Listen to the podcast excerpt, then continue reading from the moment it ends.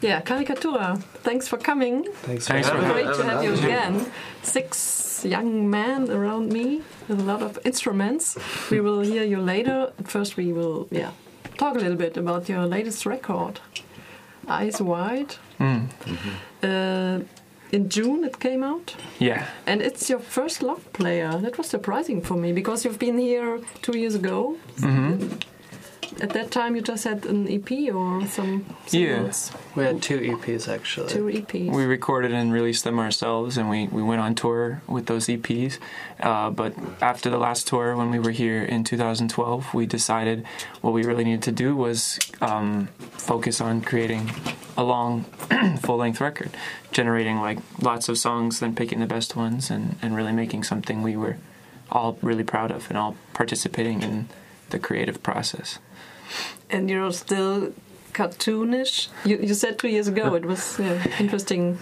Uh, actually, at the end of the you know, where, where we've arrived as a band is that Karikatura just means us. You know, we we don't take derivation from the meaning of the the definition of the word. You know, we don't try to connect it in some way. It's that's that's the name of our band. You know, and that's it. At this point, we let the music speak for us. So the music represents really good mood, but nevertheless, you are serious. I mean, you, you Yes. have a message, and Absolutely. you are not a mm. caricatura in this No. sense. No, What is your message? To to be happy, to look forward, to be it's a optimistic. It's a multiplicity of messages. One of the cool things about this album is that um, all the members of the band wrote songs and contributed. So all of our voices are on the album. So there's there's different perspectives, there's different concerns, different struggles, and different stories, um, and it all kind of the sound holds it all together. Um, but the but the voices we, we we live in a huge city full of all different kinds of people, It's and in I, New York City. yeah, yeah. So so it kind of just represents like our, our life living there, the different things we all each go through, um, struggling to pay our rent and and uh, survive and stay creative in New York, and the things we see happening around us in our country, our city, in the in the world at large as well. Is it always a fight and a struggle to survive in such a big city? It can be, but there's also hope. You know, we we do hope. We want to hope. We hope personally, and we want our music to do that as well. It's not just like oh, get drunk and party music. You know, like it's it's dance music, a lot of it, but it's also hoping to inspire people, whether it's by informing them or asking them to look at themselves. You know, through our own personal stories. So we're we're hoping to inspire people to whatever. You know, to do better in every way. Who's writing the lyrics? All, all of us. we- Well, uh, So all with your own stories? yeah, I, I kind of uh, like I have to sing it, so I act as a sort of final editor. I get to I get the last say, but but I try to. We, I think we all try to respect each other's voices and let everybody say what they want to say, basically in the way they want to say it. Um, so know. yeah. Yeah, and also like there was kind of a all the people that came into this group were aligned with what the group was doing.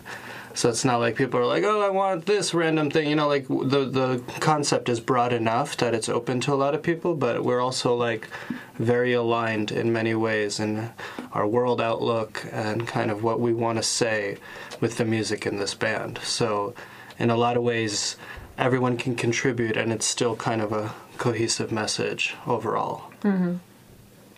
Your sound is really um, yeah, it's a it's a Latin sound. Uh, where does this come from? I mean, nobody of you has Latin roots. I don't know. At least I, I can't see this. You you have no. No, but we all, uh, or many of us, play in. I mean, we live in New York City. We hear we hear Latin language or you know, Spanish language and Latin music just by opening our windows up every day. And I think many of us play in various Latin music bands. And I know Morgan, our drummer, especially, has explored Cu- Cuba and, and Latin music on a very deep level. So, and kind of it, he kind of brought a lot of that language into the band. I would say. Sorry to speak for you, Morgan. No, it's fine. I mean, I would say and it's also it's broader than that because we're not a salsa band, we're not a cumbia band. So no matter what we're doing it's always a mix of different things. It's always everything that inspires us coming through. But we write songs primarily. Like it's mm. not necessarily like, oh, now we're going to make this sort of style. It's more like a song will come out in a particular sort of rhythm or feeling depending on, you know, the the concept of the song but also what we're hearing, what we're interested in. Mm-hmm. And there must be a large world music scene in New York. Mm-hmm.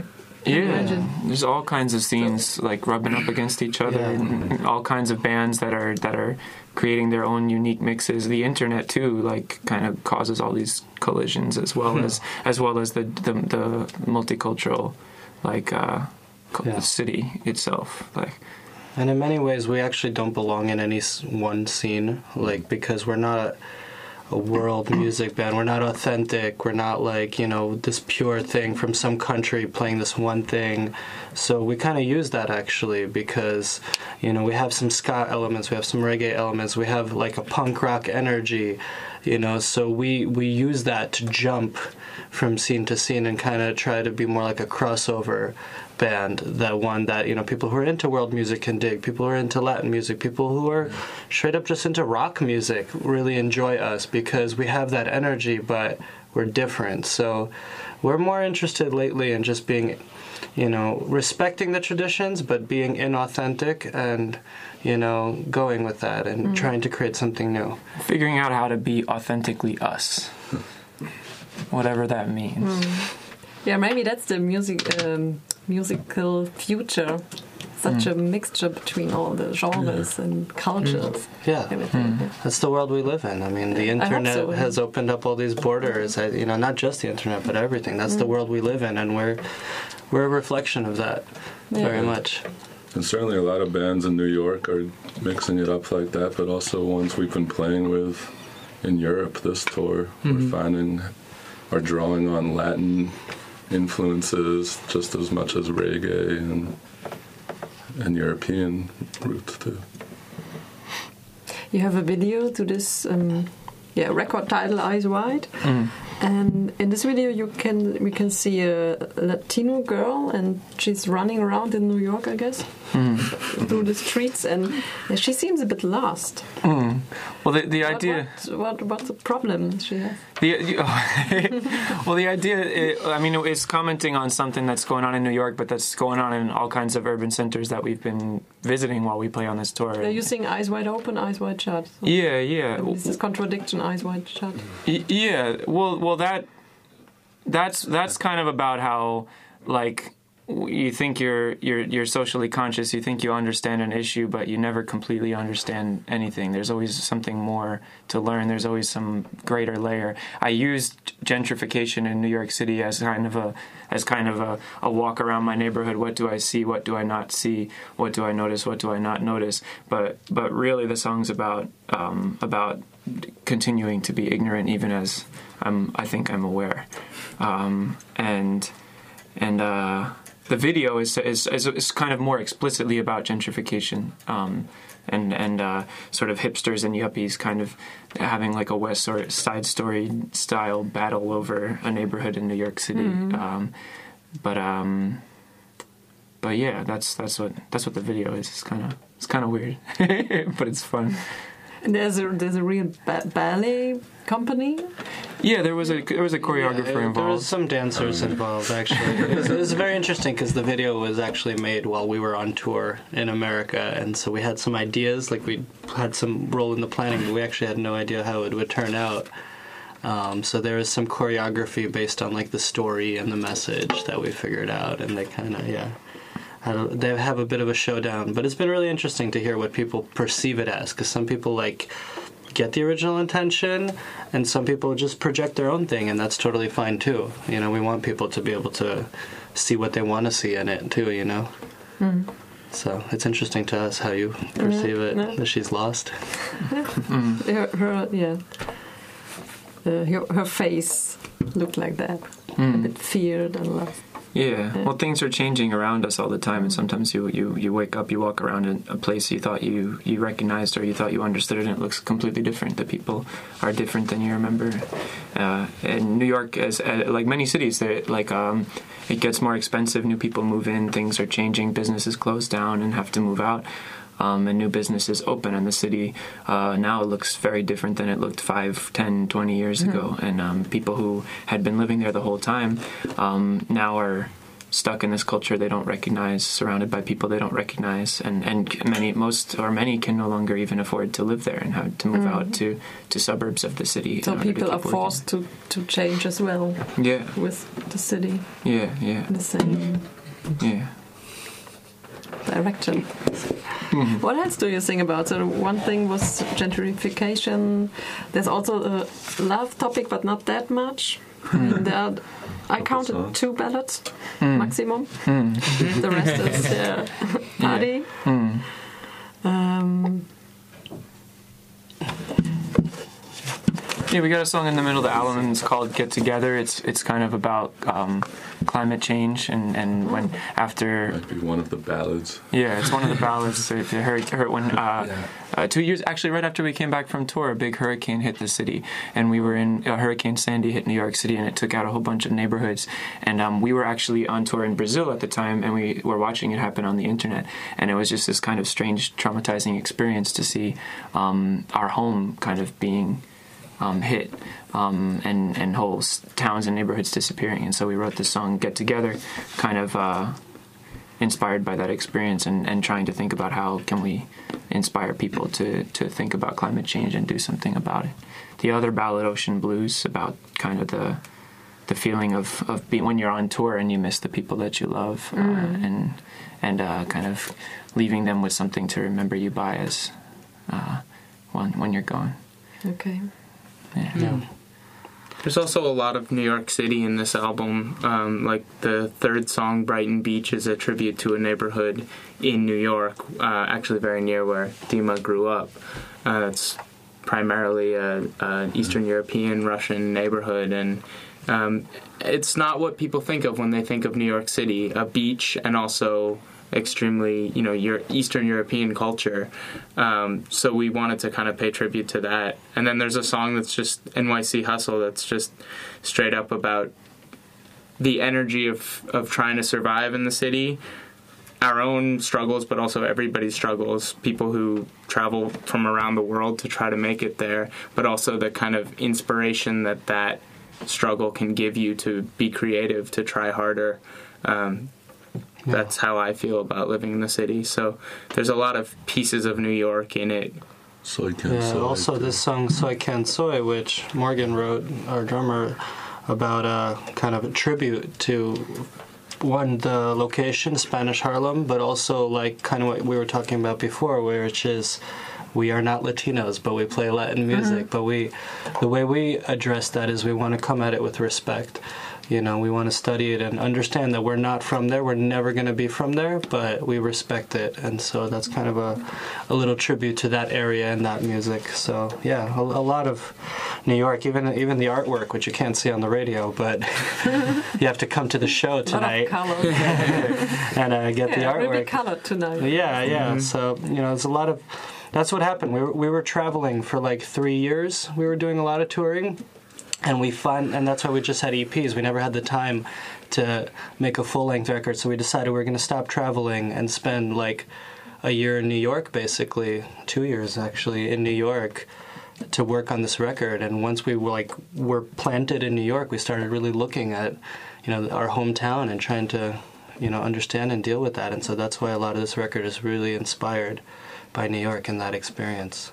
Okay. Now we will have one, two live songs. Yeah, yeah, that's true. a little- play some music. Yeah, before we will listen to one another song from the record. I don't know which one, but it will be a good one. Hello, everybody in Freiburg. we are Karikatura from Brooklyn, New York. We're going to play a few songs for you right now. And uh, this first one we're going to play is the last song off of our new album, Eyes Wide. It's called Ocean Blue.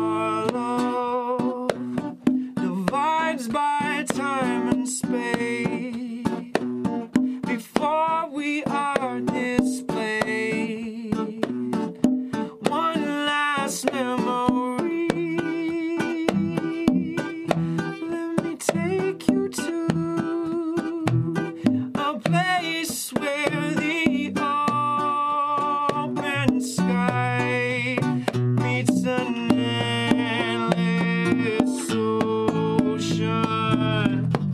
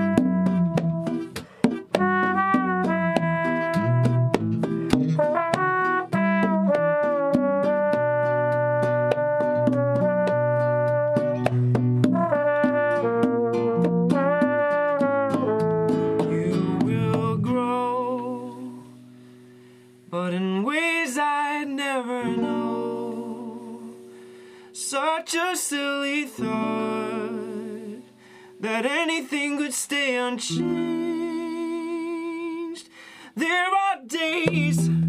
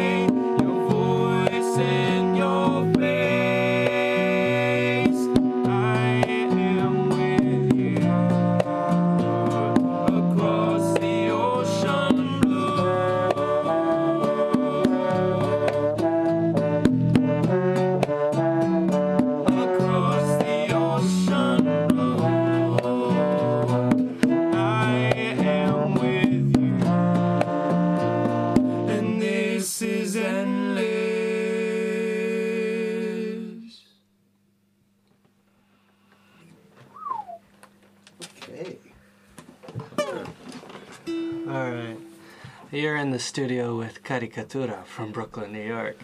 And that song was Ocean Blue off of their new album, Eyes Wide, out on Ropeadope Records. Uh, this is Dima from Karikatura. We're going to play a, a brand new song that we actually.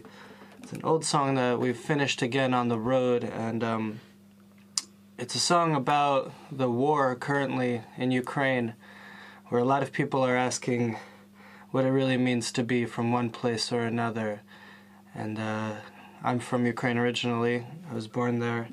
And uh, this is based on personal experiences, but uh, very much also similar to questions people ask all over the world about where they are from and what it means to be that. So it's half in Russian, half in English, but uh, I think the, the vibe will come across. And this isn't on any albums, we've just been playing it live on this tour. It's called Miesta.